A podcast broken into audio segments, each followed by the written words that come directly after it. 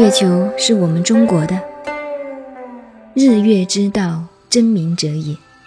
这个太阳系里的地球文化，是我们中国文化中特别重视的，就是所谓的日月之道。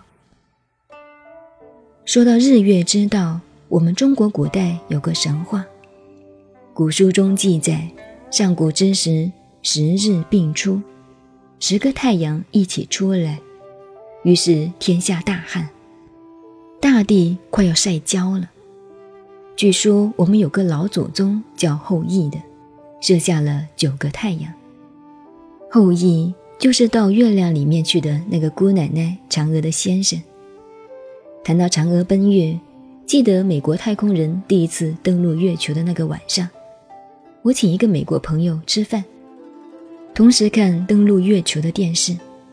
当时他很客气地跟我说：“他们美国已经上去了，将来太空主权不知道会不会有争执。”言外之意，他们已经把国旗插上去了，月球应该是美国的领土了。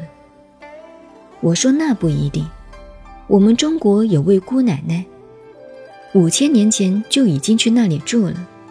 你们把国旗插上去，说不定她一觉醒来扫地的时候。”就已经把它当垃圾扔掉了。他看着我，大惑不解的笑，问是什么意思。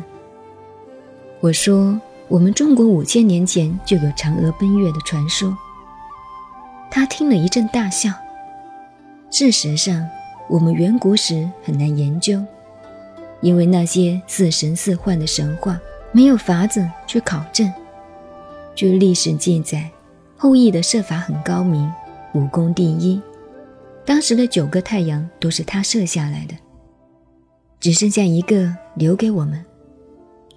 刚才讲十个太阳的事，中国上古史的神话太多，研究中国的上古史，把神话配合每一个宗教来研究，会得到一个结论：世界上的文化，整个人类的文化，都是同一个来源，没有西方，也没有东方。因为经过上一次冰河时期以后，这个地球分裂开了，慢慢的语言变化不同。因为地区分裂的关系，文化变成不同了。其实追根究底都是一样，都是同一个来源。但是到现在，世界各国你争我抢，杀来杀去，不禁令人感慨：本是同根生，相煎何太急。